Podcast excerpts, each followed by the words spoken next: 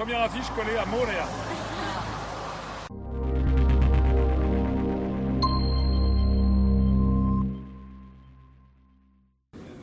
Moi, je pense que dans le XXIe siècle, et je le disais tout à l'heure, c'est vraiment un pensée profonde. Enfin, c'est pas une, c'est pas une hypocrisie. C'est que je pense que les, les peuples ont besoin, à la fois dans la modernité, donc d'être dans la modernité, mais de se rappeler leurs, leurs origines. Un hôtel, de, un hôtel de 120 chambres euh, à Bora Bora ou à, ou à Tetiaroa. De ou à- 36 à- chambres à Bora-Bora. À, À- à 3000 Tetiaroa. à, à 3000 dollars la nuit, euh, c'est aussi pour le milliardaire combien C'est vrai, mais euh, euh, d'abord, je vous ai dit tout à l'heure que nous, moi, je pense qu'il faudrait aller à un tourisme un petit peu différent aussi en parallèle. Yaorana. Donc, je suis euh, très content et honoré d'avoir traversé la, la planète, 21 heures de vol, je crois, à peu près, euh, pour euh, trouver une assemblée euh, avec du monde euh, pour euh, ce mouvement politique que j'ai créé il y a 11 ans. Juste, euh, Jérôme Gazur, sur, la, sur le, le fait de doper la commande publique, de relancer les investissements publics pour permettre le. le- Est-ce que c'est ça qu'il faut pour l'économie de la Polynésie? Non, je pense pas. Quand quelqu'un a faim, on a deux solutions. Soit on lui donne un poisson, soit on lui donne une canne à pêche et on l'apprend à pêcher. Moi, je pense que de développer encore la commande publique, parce qu'elle est déjà à un niveau très élevé chez nous, hein, euh, la développer encore, c'est plutôt donner un poisson que de donner une canne à pêche. Ici, nous, visitons le marae de Arau Arau, qui est donc à Tahiti, à une 25-30 km de Papeete. C'est un marae, c'est-à-dire un temple des religions euh, pré-occident- pré- avant l'arrivée des Occidentaux. L'enceinte est sacrée à travers ce mur en pierre volcanique qui sont euh, taillés non pas avec des objets en métal, mais des objets euh, d'autres pierres. On voit au centre une pierre dressée assez petite qui est la pierre sacrificielle, puisque dans ces marae avaient lieu des sacrifices humains. Les sacrifices humains, d'ailleurs, les, victimes, soit des hommes, soit des bêtes, étaient exposées sur la plateforme que l'on voit là-bas, à gauche.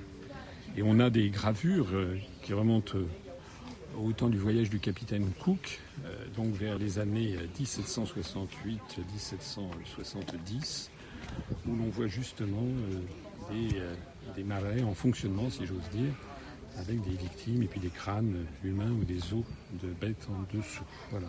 Ces marais ont été abandonnés au XIXe siècle, notamment lorsque la, l'île de Tahiti a, embrassé le christianisme après plusieurs années de prosélytisme de la part des euh, missionnaires de la Société de Londres, euh, la London Missionary Society. Euh, C'est en décembre 1815 qu'il y a eu donc une, un abandon euh, généralisé en quelques jours des religions anciennes. Donc à partir de décembre 1815 et dans toutes les années qui ont suivi, eh bien, il y a eu l'abandon des religions traditionnelles, qui, notamment du dieu Oro, qui était le, dieu suprême.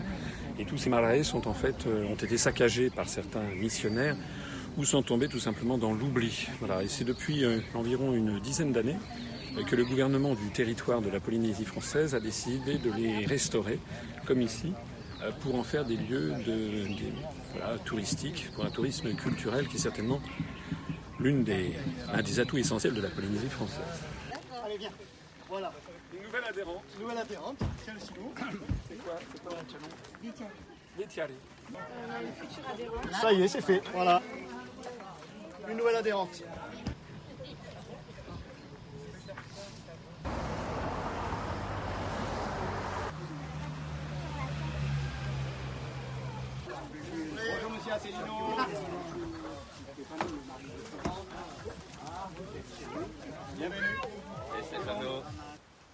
Depuis que vous êtes mis devant la télé, je pense que beaucoup de métros comprendront pourquoi nous, Polynésiens, nous soutenons Jérôme. C'est justement parce que les politiciens qui nous ont gouvernés depuis plus de 30 ans, les Maoris, les locaux ont été blessés. Jusqu'à encore aujourd'hui, ils sont en train de gémir à cause de toutes ces blessures qu'ils ont vécues et jusqu'à aujourd'hui. Et je pense, au travers de ce que nous proposons à notre population, je pense qu'aujourd'hui, demain, cette Polynésie retrouvera sa dignité et son bonheur. Oui.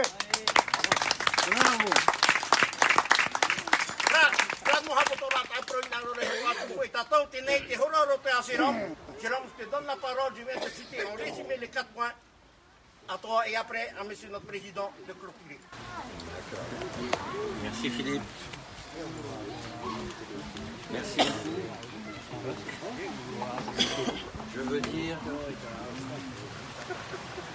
que je suis vraiment, vraiment très heureux que nous ayons réussi tous ensemble l'exploit de déposer une liste.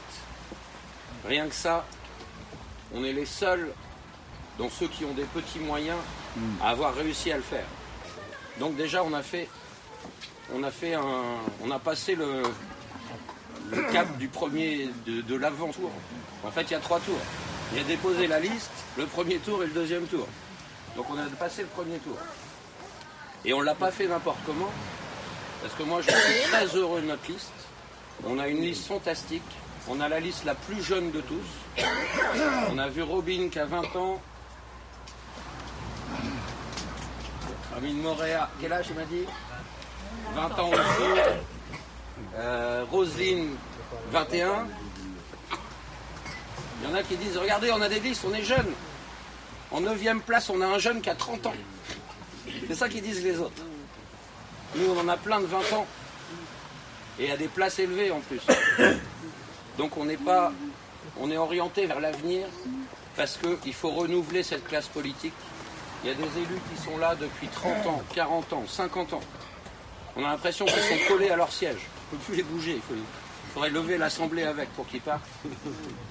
Donc c'est ça le problème qu'on a aujourd'hui. On n'a pas de renouvellement. On a des gens qui font toujours la même chose et ils recommencent et ils recommencent en essayant que ça produira des résultats différents.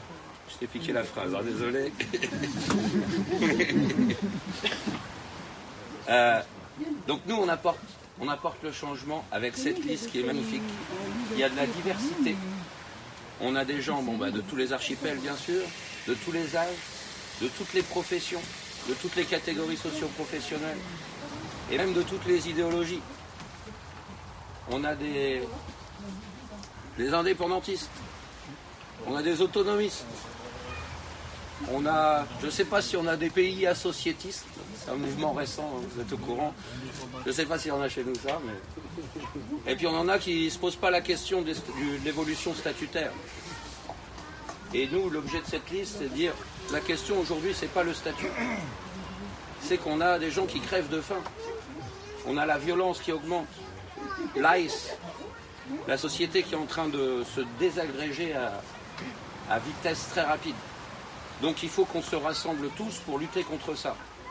Donc c'est ça l'objet de notre liste, c'est ça la philosophie. Large rassemblement, qu'on soit euh, Popa, euh, Marquisien, euh, Bakamutu, euh, Tahitien, peu importe. On se rassemble tous pour lutter contre ça et remettre le pays dans le droit chemin. Et le remettre en commençant par le secteur primaire. On importe 85% de ce qu'on mange. Ça nous coûte 48 milliards tous les ans. On a des trucs à forte valeur ajoutée. Je développe pas, vous connaissez le coquillage. Le poison que donne le coquillage, plus de 50 milliards de francs le litre. Enfin, le kilo, pardon. Euh, développer notre énergie pour être autonome en énergie.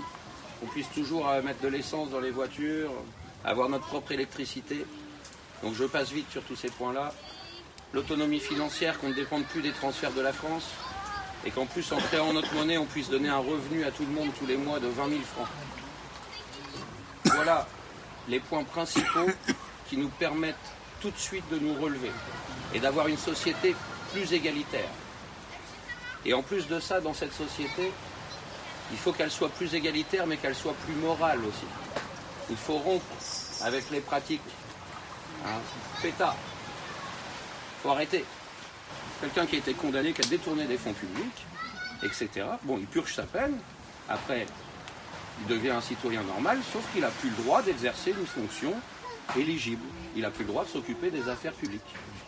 Puisqu'il a fauté, ben, on ne sait pas s'il va recommencer. Donc, pour protéger la société, on refuse. Donc, on veut des gens qui se comportent de façon intègre Donc c'est notre quatrième point qui est important aussi hein, à développer.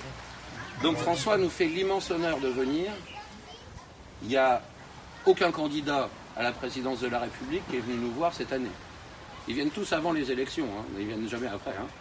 Et quand ils viennent, il reste une journée, deux jours maximum. François vient euh, 18 jours, donc c'est un séjour remarquablement long.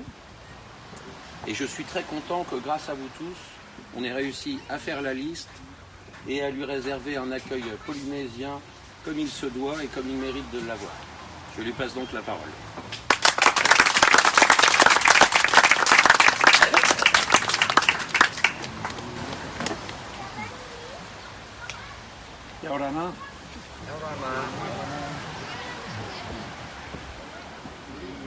Merci à toutes et à tous d'être venus pour cette réunion au bord du Pacifique, sous les cocotiers, qui est filmée, que nous allons mettre en ligne sur notre site internet, sur nos pages Facebook, sur nos réseaux sociaux, et qui va déclencher, j'en suis absolument certain, un engouement extraordinaire de la part de tous nos compatriotes qui sont en métropole sous le froid et le temps gris et qui rêvent un jour de venir en Polynésie. Je voudrais vous dire mon immense fierté et mon immense reconnaissance au fait d'être aussi bien accueilli. Je ne m'attendais pas à ça, pour tout vous dire. Un accueil extraordinaire qui a commencé dès que j'ai posé le pied à l'aéroport de Faha et qui ne s'est pas démenti depuis lors. Le parti politique que j'ai créé voici plus de 11 ans est actuellement en train de s'imposer en métropole comme l'un des plus grands partis politiques. Nous avons bientôt 31 000 adhérents. Nous avons le site internet le plus consulté de tous les partis politiques français. Nous avons un taux de croissance tout à fait remarquable. Et nous avons réussi, grâce à vous, ce tour de force, de présenter une liste ici, en Polynésie française, ce qu'aucun des autres grands partis français n'a réussi à faire.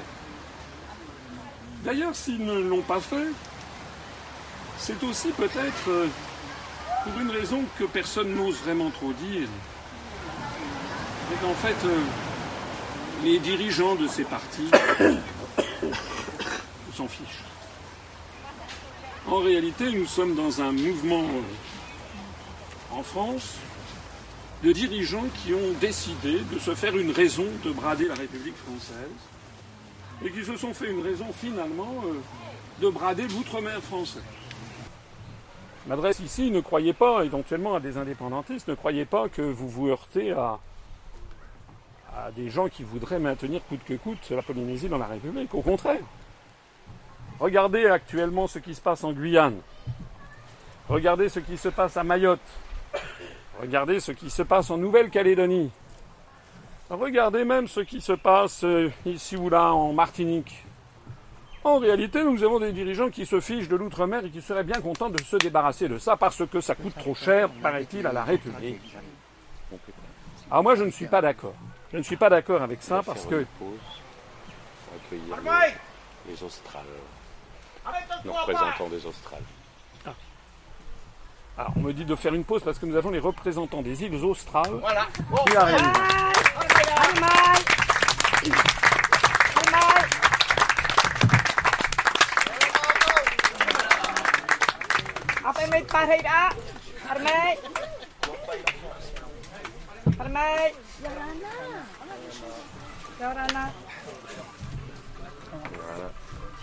La tête de liste des Australes. Austral. Sa femme.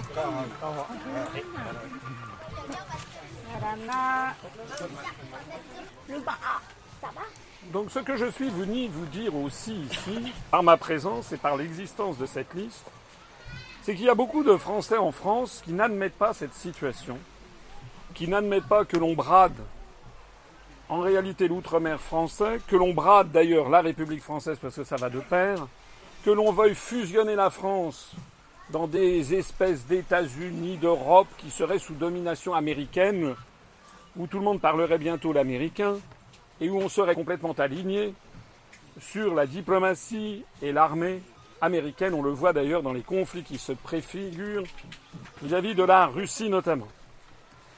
Alors la meilleure façon de le dire, eh ben, c'était de venir ici. Je suis déjà venu quand j'étais étudiant, je n'ose pas dire quand, c'était il y a 36 ans. J'étais venu à Tahiti, à Morea, à Rayatea, Taha, Waine, Bora Bora et Mopiti.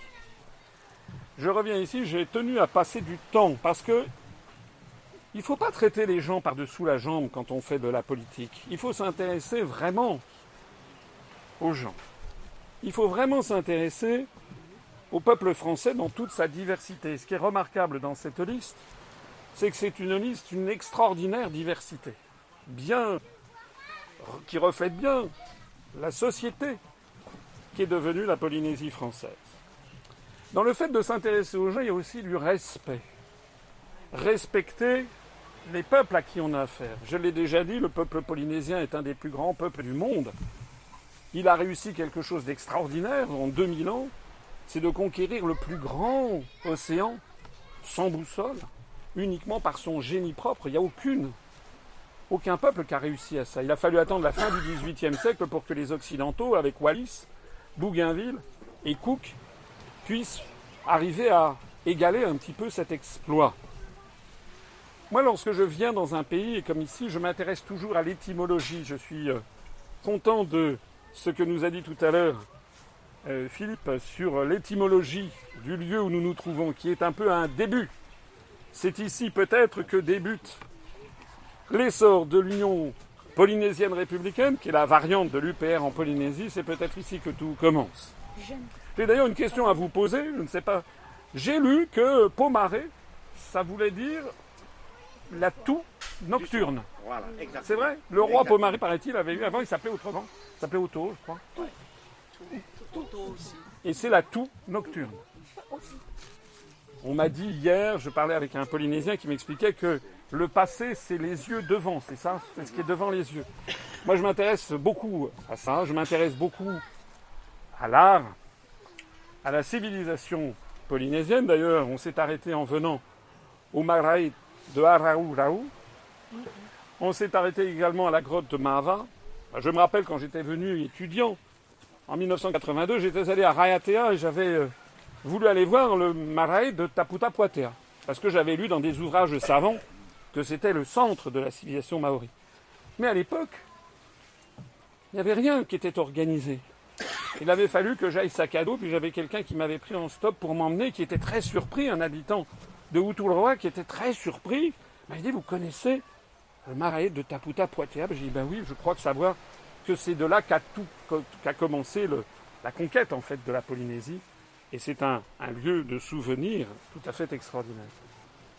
Donc je voudrais vous le dire parce que vous avez affaire souvent à des dirigeants politiques euh, français, métropolitains, qui en fait se fichent éperdument de ce que peut être le peuple polynésien ou le peuple guyanais ou euh, la Réunion. Il faut comprendre les gens dans leur profondeur afin de les respecter et afin de poursuivre notre chemin ensemble. Je suis convaincu que l'avenir de la Polynésie passe d'abord par un approfondissement du pouvoir donné à, à l'autonomie. Il y a beaucoup de pouvoirs qui ont été donnés aux autorités polynésiennes qui ne sont pas encore tout à fait exploités d'ailleurs.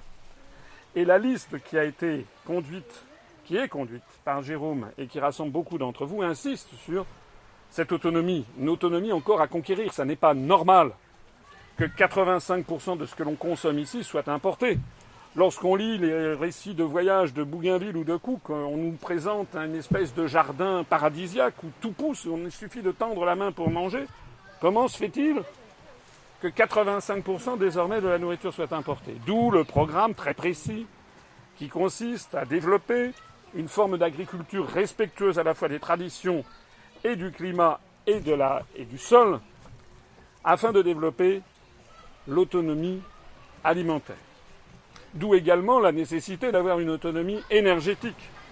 Parce que si on, on dit qu'on est autonome et qu'en fait on importe tout de l'étranger, on n'est pas autonome du tout. D'ailleurs, c'est quelque chose que je m'applique aussi à notre mouvement, puisque je précise que notre mouvement politique a zéro euro d'emprunt bancaire. Nous ne sommes financés que par nos adhérents et sympathisants. D'ailleurs, vous allez passer à la caisse à la sortie, puisque on va vous demander si vous voulez bien adhérer à ce mouvement. Vous êtes évidemment, pour ceux qui n'en font pas partie, libres de le faire ou de ne pas le faire. Il faut également développer l'autonomie financière, et puis il faut également avoir ce souci de la population qui est d'être honnête, d'avoir du cœur. Alors c'est mafatou, je crois, en polynésien. Je ne le dirai pas en japonais, parce que Non, je l'ai dit non, hier non, en non, japonais et j'ai Il y, a eu des, un... il y a des enfants. J'ai eu, un, j'ai, eu un, j'ai eu un souci parce que le mot cœur en japonais donne quelque chose de tout à fait différent en polynésien et d'assez gênant. Donc, je viens ici avec du cœur, avec de la bonne volonté, avec de la fierté, de constater que la liste qui s'est constituée est en fait une parfaite illustration de ce que nous faisons en France, avec des candidats qui ont un casier judiciaire vierge, avec un programme qui est précis, qui n'est pas là pour manipuler. Nous n'avons pas des promesses en l'air et qui en fait se concrétisent après sur rien. Nous proposons le référendum d'initiative populaire et sur cette liste, par exemple, il y a des grands projets structurants d'investissement pour le territoire, pour le Fénois.